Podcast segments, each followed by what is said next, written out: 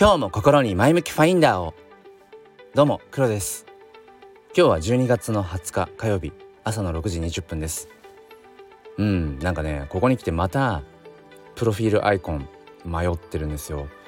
いかがなものなのかなって思いながらそうですね。まあここだから1週間ちょっとはあのこれまでのアイコンとね鳥くんのアイコンと変えてスーパーノーマルといううんまあアイコンに NFT アイコンに変えていたわけなんですけれどもやっぱり揺れる。うんなんでしょうね。なのでちょっとこの辺りを今日はね、うん、深掘りしつついきたいと思います、まあ、テーマとしては、まあ、始まりは自分であれという、まあ、そんな感じのところかな。よければお付き合いください。このチャンネルは切り取った日常の一コマからより良い明日への鍵を探していくチャンネルです。本日もよろしくお願いいたします。うん。なんかより良い明日への鍵がまさに見つかってほしいなと自分にこの自分のこの後ね全く何もこう着地点分からず喋り始めるんですけれども、うん、何かをつかめるのを自分に委ねたいと思います。えもう早速本題なんですけれどもえー、まあ、始まりは自分であれっていう、まあ、どういうことかというと、まあ、何をするにしても僕はやっぱりうーん最終的にというのかな何かことを始める時よしって言ってアクションを起こす時はやっぱりね自分がきっかけんななんて言えばいいかな。こう要は内発的要因であれと思うんですよね。だから何かこうきっかけあそういうものがあるんだって何か知るとか新しいことをに気づくとかっていうのは要は外からの刺激外発的要因っていうものは多分にしてあると思うんです。うん、当然そのインプットがないとアウトプットができないから。ただ何かを始める時にその始める決断をしてるのって本来自分なわけですよね。でもともするとあの誰々がこうやってほしいって言ってたからとかなんか誰かの期待に応えたいからとかあの人のためにとかそこにはうん他者、まあ、他者貢献っていうねある種うん崇高なものもあるのかもしれない社会貢献とかうんなんかあるのいろいろあると思うんです大義名分は。でもやっぱりその何か始める時にそれが外発的な要因である以上は何て言うのかなあの、やっぱどっかで頓挫しやすい気がするんですよね。なぜかっていうとその目的とかうんその始める要因っていうのが自分じゃないところに外側にあるとやっぱりなかなかねモチベーション含めて継続が難しいと僕は体験的に経験的に思うんですよね。で例えばこのスタンド FM、まあ、始めてどれぐらいだろうなうん、まあ、2年弱になりますけどこうして続けてきているのっていうのはあの誰かに言われたわけでもなくて誰かのためでもなくてちょっと言い方悪いかもしれませんがもうあくまでも自分のためなんですね。毎日こうして発信しているのは、えー、僕が HSP 気質でありうん数年前に心身ともに一度ね体を壊したこととかもあってやっぱりこうデフォルトで言うと悲観的になりやすいネガティブ気質なんですね。なのでそんな自分に言葉の力うん暗示をかけるために毎朝今日も心に前向きファインダーをっていう前向きな覗き窓を持ってようぜっていうのを誰よりも朝一自分に言い聞かせる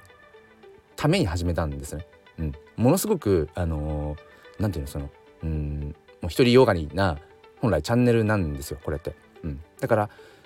あくまでも自分のためにずっとやってきている。うん、だからこのスタイフの日々の配信がなくなるっていうのはもうありえないしでそこにその継続をしないむしろこうやめるっていう理由すらもう見つからないと。うん。まあ、そこまで来ているのでそう。だからもう継続も何もないっていうような、うん、こう息を呼吸をするように、まあ、日々こうしてね発信をしてるんですね。うん、週末土日とか休日とかに、えー、朝やってるライブ配信、まあ、特に NFT 教室ライブなんかもあれは自分が NFT っていうものに対してもっともっと造形を深めたい知識をうんなんかもっと蓄積していきたい。そのために教室と銘打ってうん自分にプレッシャーをかける。何か質問が来た時に答えられる体にどんどんしていくで答えられなかった時にそこをまた勉強するっていうそれこれも自分のためなんですよ。うん、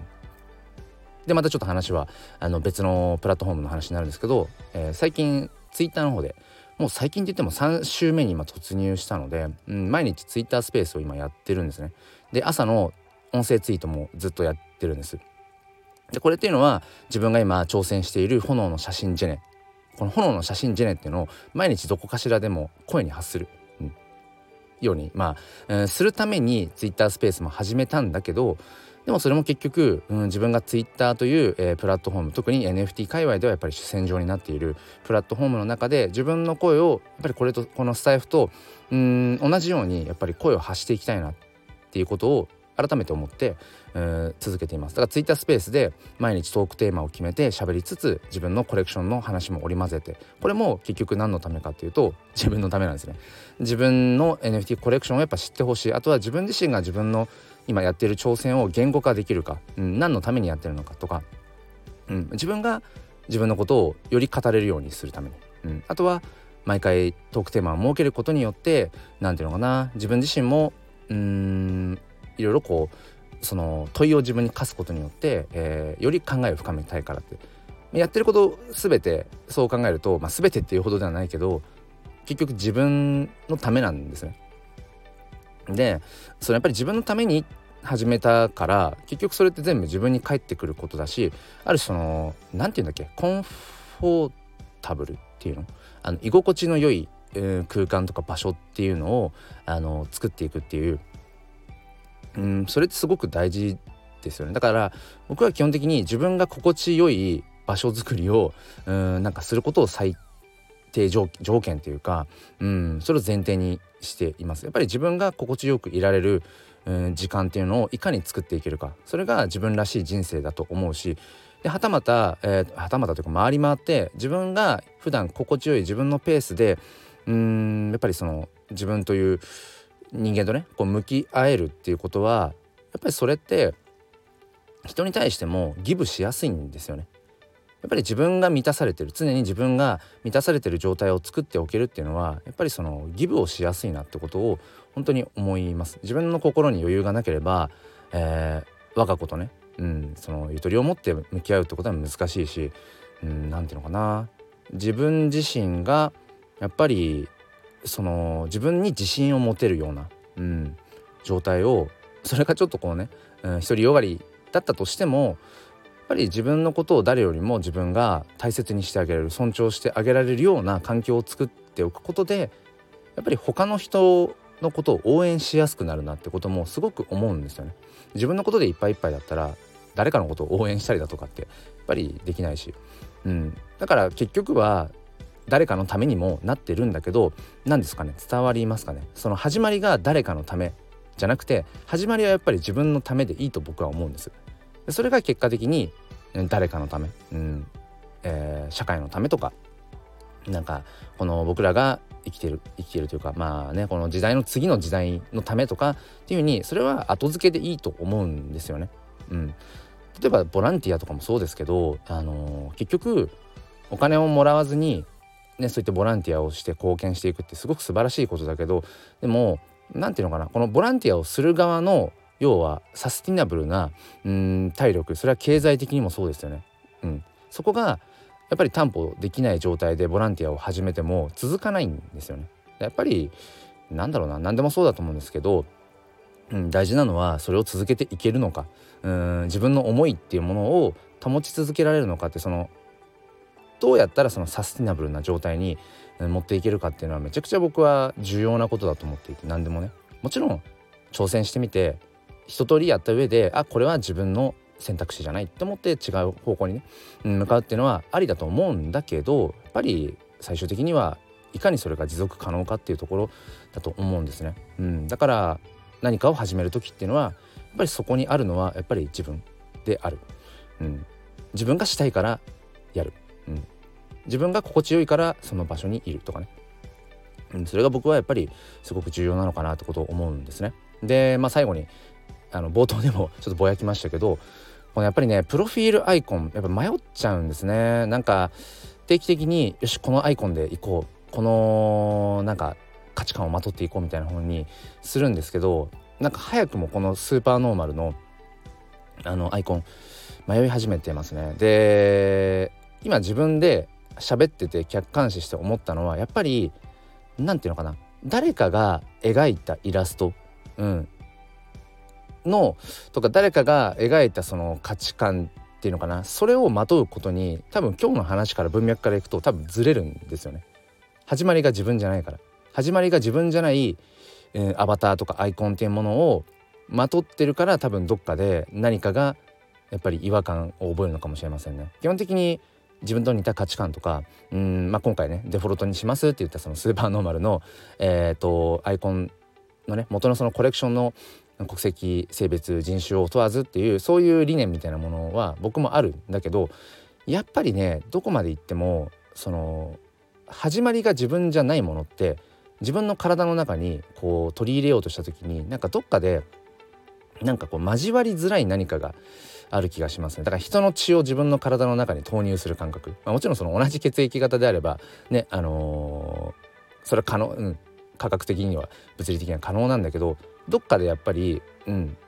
始まりが自分じゃないものを自分の体の中に溶け込ませる感覚なのかもな。うんって思いますね。って考えると迷った時って結局今までも何度も何度も迷いながら、うん、でも選ん何度かその迷った時に選んでるアイコンってあの青い空をね見上げている鳥くんなんですね。うん、でなんでそのアイコンがやっぱりしっくりくることが多いかっていうと、まあ、自分で撮った写真だから。まあただただそれだけなんですけど理由はね、うん。まあ、あとはその後付けかもしれないけど青空を見上げてるその鳥くんのなんかちょっとこう物憂げな感じ、うん、これから何か飛び立とうとしているんだけどどこに向かって飛び立とうとあ飛び立つかどうかちょっと考えているとか、うん、なんかこう哲学的な雰囲気とか。あとは単純に青色が好きなんですよね。まあそれを言ってしまえばっていう話なんですけど、うん、だからそう。今ねこれを話していてこの後、えー、アイコンプロフィールアイコンをどれにして発信するのかっていうのはちょっとね今ね。うん。今この瞬間ちょっとまあまだ迷いますけどもしねこの配信をした時にアイコンが もし取り組みに戻っていたら、うんまあ、黒の中で結論が何か出たのかなっていうふうに思ってください。うん、ということで今日は始まりは自分であるというそんな話をさせていただきました。お付き合いくださりありがとうございます。本当に寒くなってきて、えー、僕も体調をちょっとね崩しかけてあやばいやばいずっこける寸前っていうところで今なんとかね持ち直してきています、えー、日々ねこうして、うん、声を発信している、えー、身なのでやっぱりね喉は大事にしたいなと思っている今日この頃です。余談ですがあの龍角散ののど飴のなんていうの元の龍角散の粉だけのやつ最近あの飲むというかうん服用することがあるんですけどめちゃくちゃ効きます。あの粉だけのやつ。だも始まりですね。始まりの粉。以上です。それでは皆さん今日も良い一日をお過ごしください。そして心に前向きファインダーを。ではまた。